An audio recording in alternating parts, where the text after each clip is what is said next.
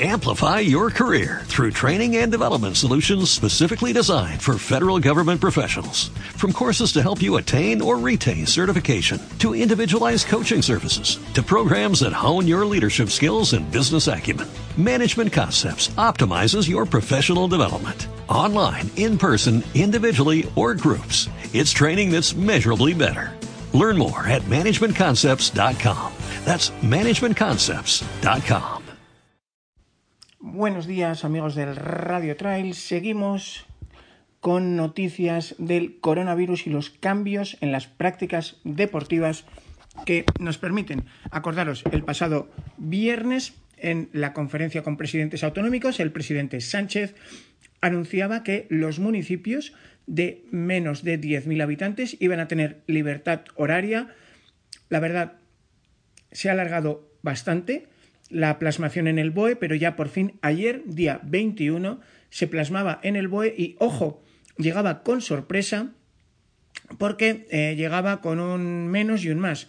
El menos es que a más a más de tener eh, 10.000, menos de 10.000 habitantes, tiene que ser un pueblo con una densidad de población inferior a 100 habitantes por kilómetro cuadrado. ¿Eh? ¿Eso es mucho o es poco? Me diréis.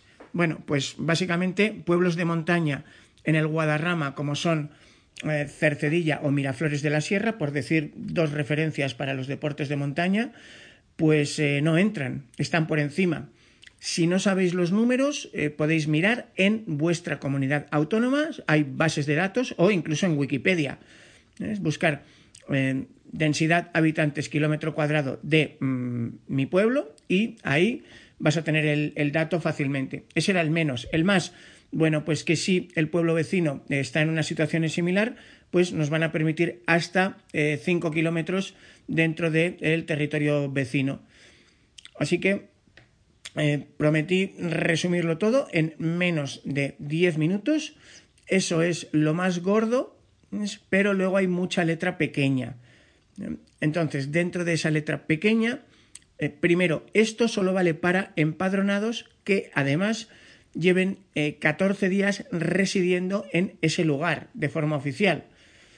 Es decir, volvemos otra vez a lo mismo. Se quiere evitar que venga gente de fuera a importar el, el virus y que eso pueda ocasionar rebrotes. En fin, por otra parte, es muy importante saber que estas medidas no van a tener mucho impacto porque se han publicado ayer jueves, se han implementado por primera vez hoy viernes, pero eh, solo tendrán incidencia más allá de este fin de semana para los lugares que no pasen a fase 2, porque en fase 2 esto ya no, no afecta de esa manera. Y a partir del lunes 24 de mayo hay cambios en las fases. Así que os explico, a partir del lunes 24 de mayo Comunidad de Madrid, Barcelona Metropolitana y las capitales de Castilla y León, que estaban en la fase 0,5, pasan a fase 1. Y por otra parte, en la fase 2, que hasta ahora solo teníamos las cuatro islitas, acordaros, Formentera en las Baleares y Hierro, eh, La Graciosa y La Gomera, en Canarias, se les van a unir nada más y nada menos que Galicia, Aragón, Extremadura, el País Vasco y seis provincias andaluzas. En fin, eh, es un cambio muy, muy, muy grande, o sea que casi, casi tendremos eh, dos tercios de España en la fase 1, un tercio de España en la fase 2, más o menos por población, así a lo bruto. Y, eh, en fin, yo creo que mm, a nivel práctico no va a hacer muchísima diferencia, pero en algunos lugares sí. Avisaros, como decía, que miréis con letra pequeña lo de, primero, esa densidad, que puede daros sustos y sorpresas. Ya os digo que pueblos como Cercedilla o Miraflores no da uno la sensación de que tengan esa densidad, pero es que es un nivel de densidad bastante bajo para los pueblos que están en zonas vecinas de las grandes ciudades. Lógicamente, para pueblos situados en la estepa castellana o en el Alto Aragón, pues la situación es muy diferente, pero no así en las zonas de montaña que son vecinas de grandes ciudades.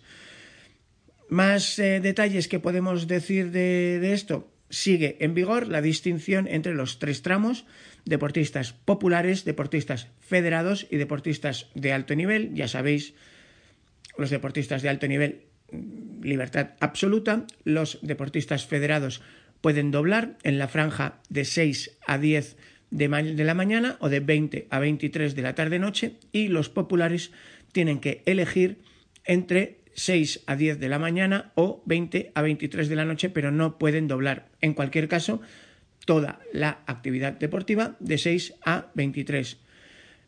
Y una vez que entremos en fase 2, que para muchos ya está muy cerca, ¿qué pasa? Bueno, pues pasa que realmente quienes tienen limitaciones de franjas horarias pasan a ser las poblaciones de alto riesgo, pues los mayores de 70 años y similares. Así que espero que esto os sea útil.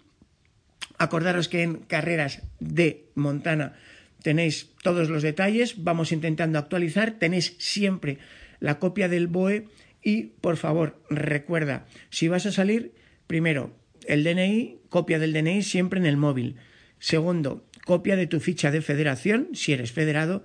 Tercero, copia de eh, tu identificación como deportista de alto nivel, si eres deportista de alto nivel. ¿Mm? Así que termino ya, últimos minutos, os recuerdo. ¿En qué consiste el cambio?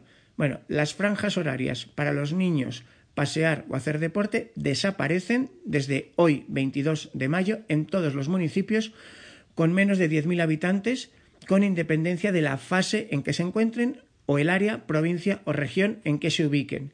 ¿eh? Ojo, en los pueblos de menos de 5.000 habitantes nunca llegaron a entrar en vigor, acordaros. Y, importante, este cambio solo está permitido a los empadronados que además hayan pasado los últimos 14 días. ¿A cuántas personas afecta este cambio? Bueno, yo he estado mirando, según los últimos datos del Instituto Nacional de Estadística, pues eh, si en España tenemos 8.130 pueblos, eh, el 90% de los municipios tiene una población inferior, estamos hablando de unos 7.200, pero en total, entre todos ellos, apenas suman un 20% de la población española. ¿A cuántos afecta este cambio? Pues a, pocas personas, porque realmente los pueblos de menos de 5.000 habitantes ya tenían libertad de horarios, por un lado. ¿eh?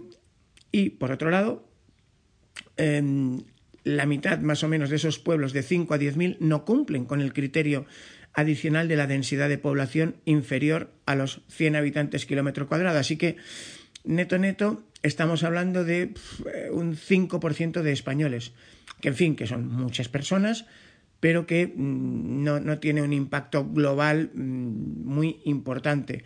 Ahora, para los que vivan en esos pueblos, obviamente esa libertad será más que bienvenida.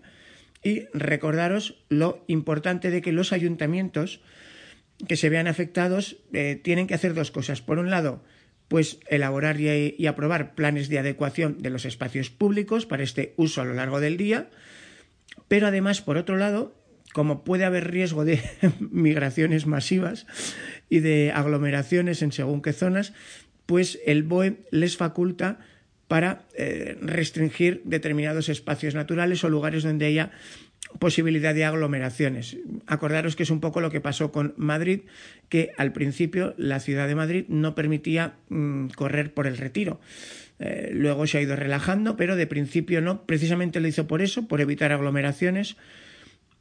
Yo no sé si fue peor el remedio que la enfermedad, pero eh, fue la decisión que tomó ese alcalde. Seguro que habrá alcaldes de algunos de estos pueblos pequeños que precisamente para evitar un, digamos, desembarco, pues eh, intentarán eh, restringir el uso en según qué zonas. Informaros, por lo que estamos viendo, las redes sociales de casi todos los ayuntamientos están informando tanto de si entran o no en ese nuevo estatus como de eh, los planes de adecuación, que es lo que les ha exigido el gobierno. Así que, en fin, con eso os lo dejo. Ya sabéis, más info en Carreras de Montana. A todos desearos que os cuidéis, que pasemos por todo esto sanos y con el mejor ánimo posible. Así que cuídense, nos vemos por las montañas. Hasta pronto. Amplify your career through training and development solutions specifically designed for federal government professionals. From courses to help you attain or retain certification, to individualized coaching services, to programs that hone your leadership skills and business acumen, Management Concepts optimizes your professional development. Online, in person, individually, or groups, it's training that's measurably better. Learn more at managementconcepts.com. That's managementconcepts.com.